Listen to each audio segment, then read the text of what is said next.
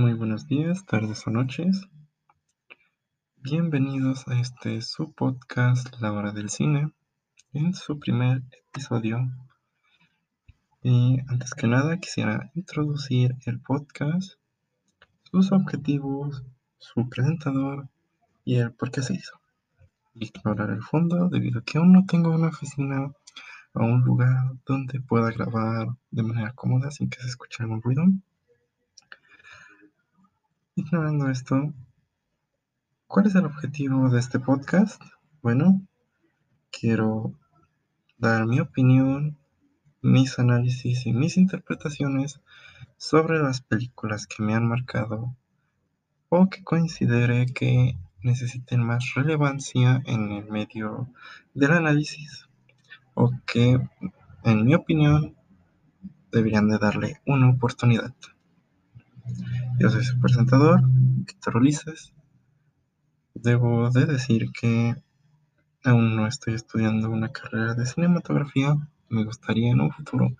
Así que estas serán opiniones de una persona que le gusta mucho el cine a un punto en el que ha decidido dar sus opiniones en redes sociales como lo es Spotify, que supongo que es la principal plataforma en donde me están escuchando, aunque pueden estar escuchándome en otras. Bien, dicho todo esto, podemos empezar con este episodio. Se lo quiero dedicar a un guion que ya tenía hecho de una película que cuando la vi por primera vez me impactó bastante. No pensé que fuera a tocar tantos temas y mucho menos cuando son solo dos personajes y de un director que literalmente salió de la nada. Si bien ya tenía un... Bueno, no de la nada, pero ya llegaremos a eso. ¿De cuál película estamos hablando? De tambores. De Whiplash. La obra prima del director Damien Chazelle. Y de la cual nos vamos a estar dedicando a analizar y dar mi opinión y a decir por qué necesito, o bueno, por qué les recomiendo que la vean. Bien,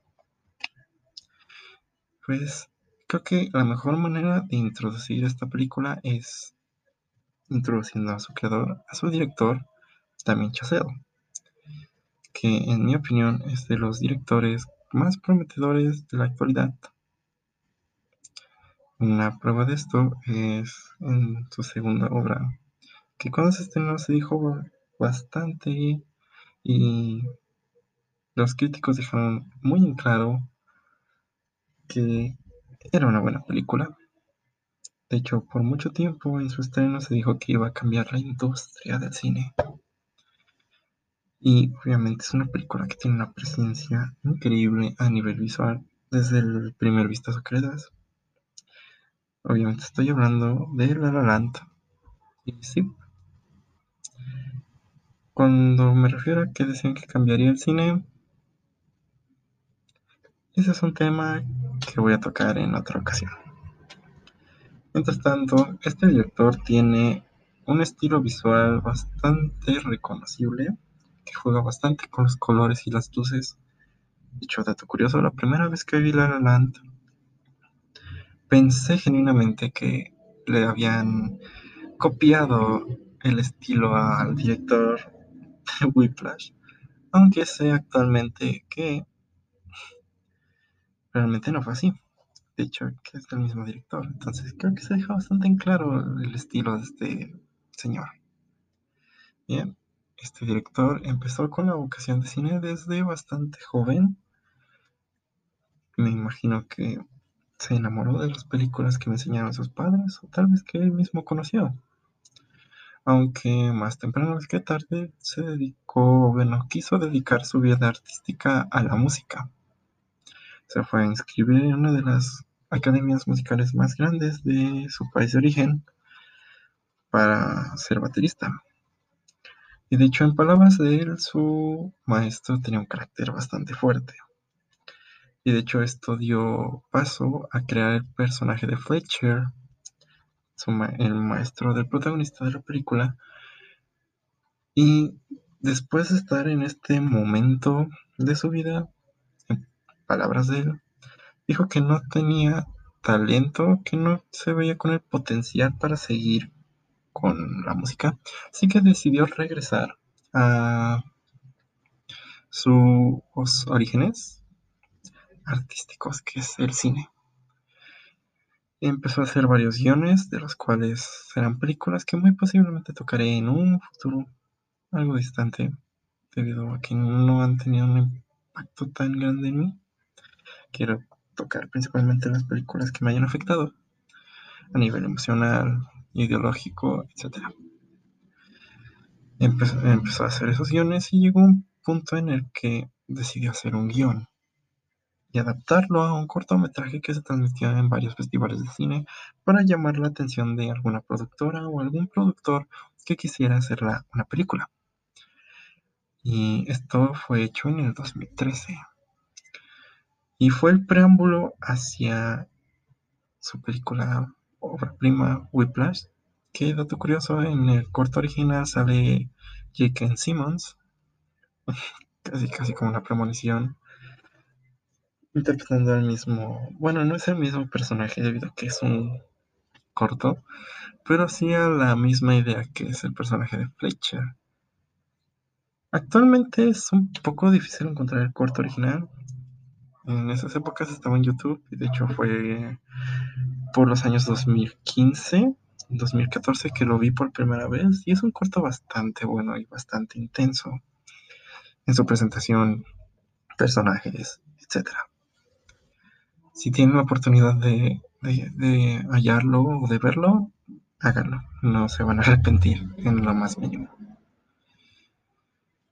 Bien, después de esto, encontraron un, un, un, una productora decidió hacer su película y dirigirla él mismo. Obviamente esto dio paso a la película de Whiplash. Y entrando ya a lo que es el terreno cinematográfico, a lo que es la película en sí, esta película tiene una gran identidad y personalidad debido a que el director que se notó en mayor medida en La La Land, su estilo. Esa identidad a la que me refiero es principalmente identificable al uso del color que le da este director.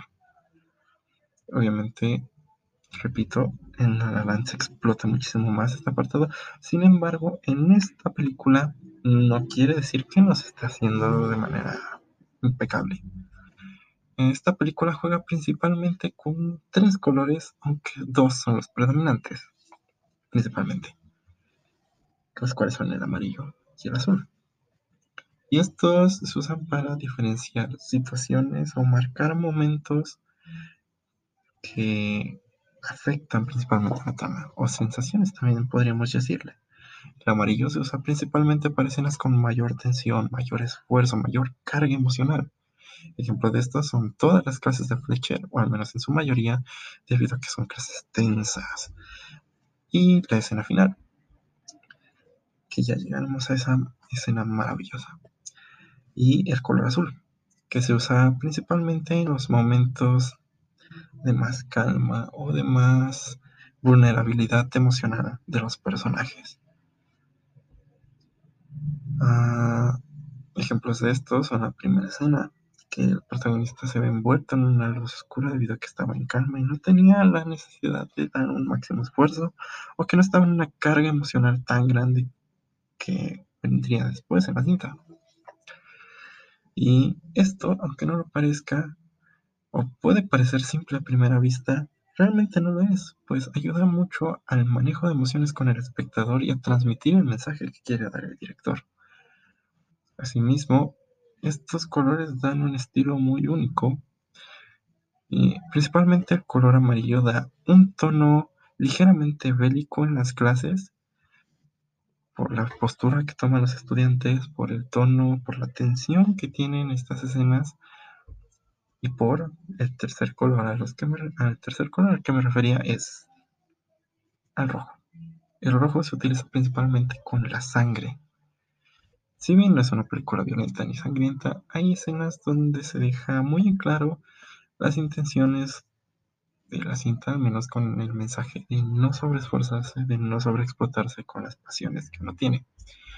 escena, la escena más icónica con este color de la cinta sería cuando el protagonista, después de haberse lastimado por sobre esforzarse en el uso de su batería, termina por hacerse una herida en sus dedos, en su mano, y cuando mete su mano al, agua llena de hielos, toda esta agua se llena de un color rojo, asimismo acompañada por el color amarillo, eso causa una sensación de incomodidad con las personas. Y, repito, da más impulso a ese tono bélico, ese tono violento, ese tono incómodo que trata de generar la película. Y de hecho contrasta bastante con los primeros dos colores. Y obviamente todo esto se usa para denotar la seriedad y la obsesión del protagonista con la música. Ah, y ya que entramos con los colores y uso de emociones, quisiera centrarme, ahora que entramos en esto, en la diferencia entre la primera escena y la última escena. Son básicamente antítesis la una de la otra. ¿Por qué digo esto? Bueno, en la primera escena empezamos con el protagonista abajo de una luz, sino tenue, sí bastante más amigable a lo que es el color amarillo que se utiliza principalmente en la cinta. Esto se debe, como ya dije, a que no estaba dando su máximo esfuerzo, no estaba en una carga emocional grande. Y esto aparte se remarca con un segundo tema que toca la película que es no dejar de intentar, no rendirse ante las cosas, no dejar las cosas a medias cuando está en la primera escena y no está en una carga emocional, no está en un momento de, esfuerzo genuino, es cuando entra Fletcher y le pregunta y le propone que haga un ritmo imposible para él en ese momento. Y obviamente color nos remarca que no lo está intentando como se debería debido a que él cree que no puede. Si bien puede ser que no lo haya podido, Debió de seguir intentando. Fletcher se va en esa escena. Obviamente se desanima, deja de tocar y luego regresa para simplemente decir se me olvidó mi abrigo. Esto no lo hizo solo para porque genuinamente se le haya olvidado su abrigo. No. Lo hizo para denotar que se detuvo, que no prosiguió con, con lo que le pidió, no debió de rendirse, aunque no le salgan las cosas, aunque sientas que lo vas a hacer mal, sigue intentando. Ese es el mensaje de esa primera escena. Y es una bastante, una dicotomía bastante grande con la última escena. En esa última escena, Fletcher abiertamente intenta humillar al protagonista frente a los críticos de música que estaban en ese momento en ese concierto. Creo que ya es muy tarde para decir que hay alerta de spoilers. Aunque, pues son mis opiniones. Disculpen si hasta este punto les advierto. Trataré que en los siguientes capítulos sea más conciso con esto. A los principios voy a decir que hablar con spoilers. Bien, prosiguiendo. Trata abiertamente de humillar al protagonista. Lo trata de hacer ver menos como un pelmazo que no sabe las notas y es ahí cuando el protagonista se rompe, se levanta y se va. Obviamente. Y ya cuando está a punto de pasar la puerta, a rendirse como lo hizo en la primera escena, pasa algo muy similar. Decide no rendirse, decide dar el máximo de sí, decide dar la vuelta y encarar ese problema.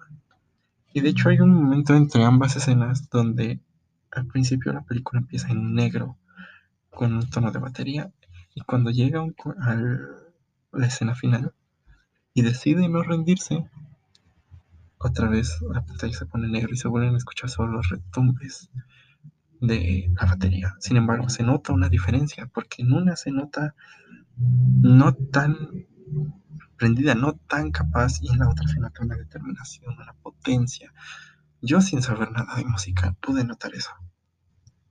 Y después cuando se ponen las luces y nos muestran al protagonista, nos notan ese momento de máximo esfuerzo al que me refería.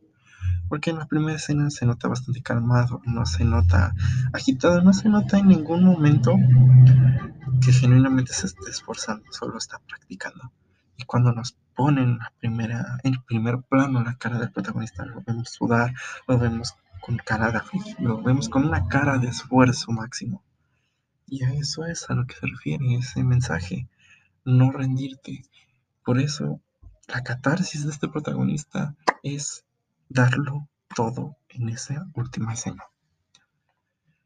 Y de hecho Fletcher, cuando se detiene todo esto, todo este solo de batería, solo nos enfocan los ojos y nos muestran solo parte de la mueca.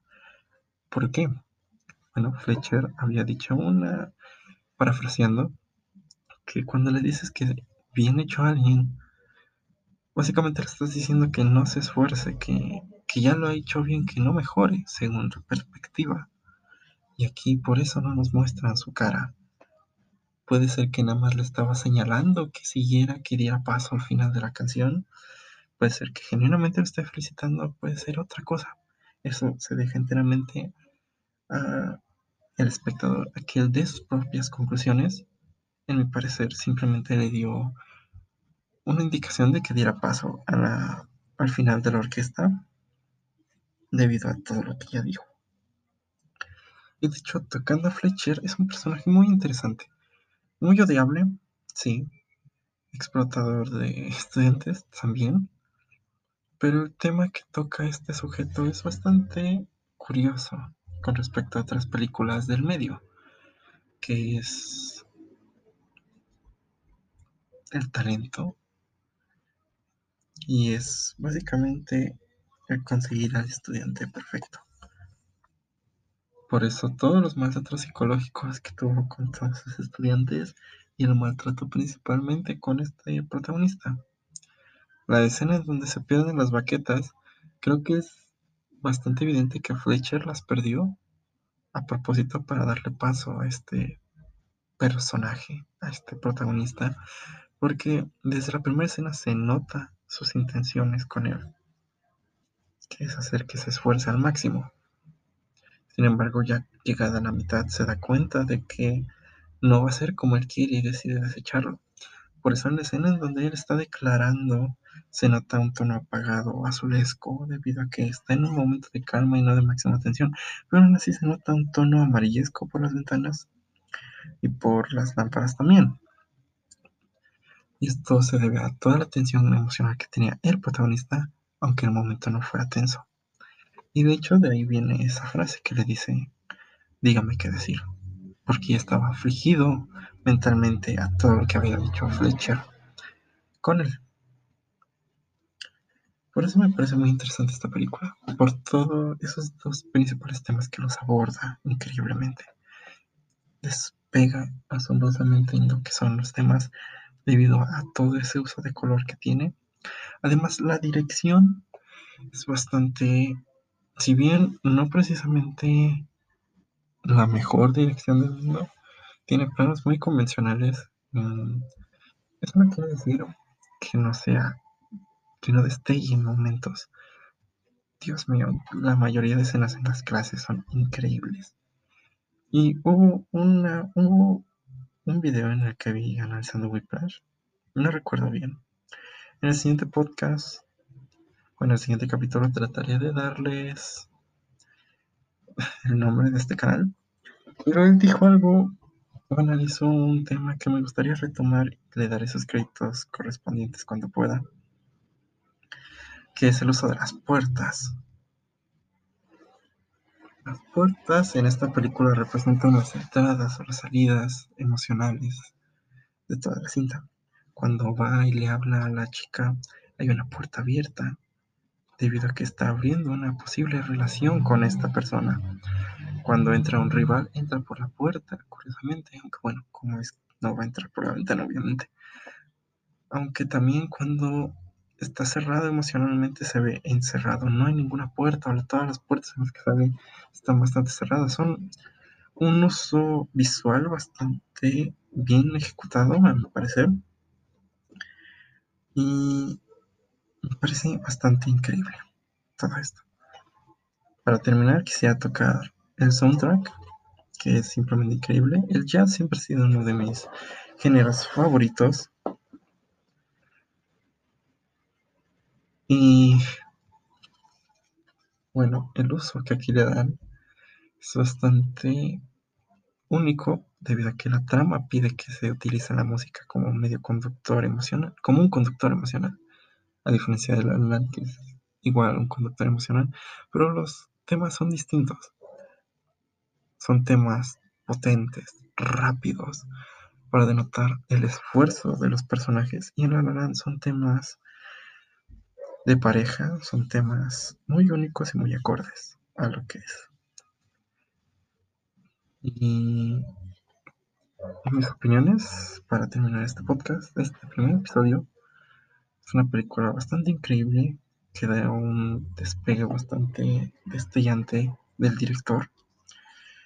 Y sobre todo considero que cualquier persona que necesite o que no la haya visto le da una oportunidad de ver cómo el arte puede llegar a lastimarte, pero asimismo mostrarte que puedes ser más o puedes hacer más si te esfuerzas. Bien, ha sido todo. Gracias por escuchar este primer episodio dedicado a Whiplash. Trataré de que los podcasts sean cada segundo miércoles, o sea, cada dos semanas el miércoles. Si me es posible, cada miércoles. Pero debido a que yo voy a empezar mi siguiente año escolar, esto se me estará dificultando, por eso digo, cada dos miércoles sería lo adecuado. En la prioridad trataré de comprar un micrófono, mejorar el audio y sobre todo hacer unas redes sociales específicas para el podcast para que me den sus opiniones, que me digan de qué película quieren que hable, mejorar mi locución y en la medida de lo posible decirme qué micrófono me recomendarían en el momento en el que me permita mi economía comprar uno. Todo esto, muchas gracias por escuchar este podcast. Yo fui Ulises y esto fue La Hora del Cine. Adiós.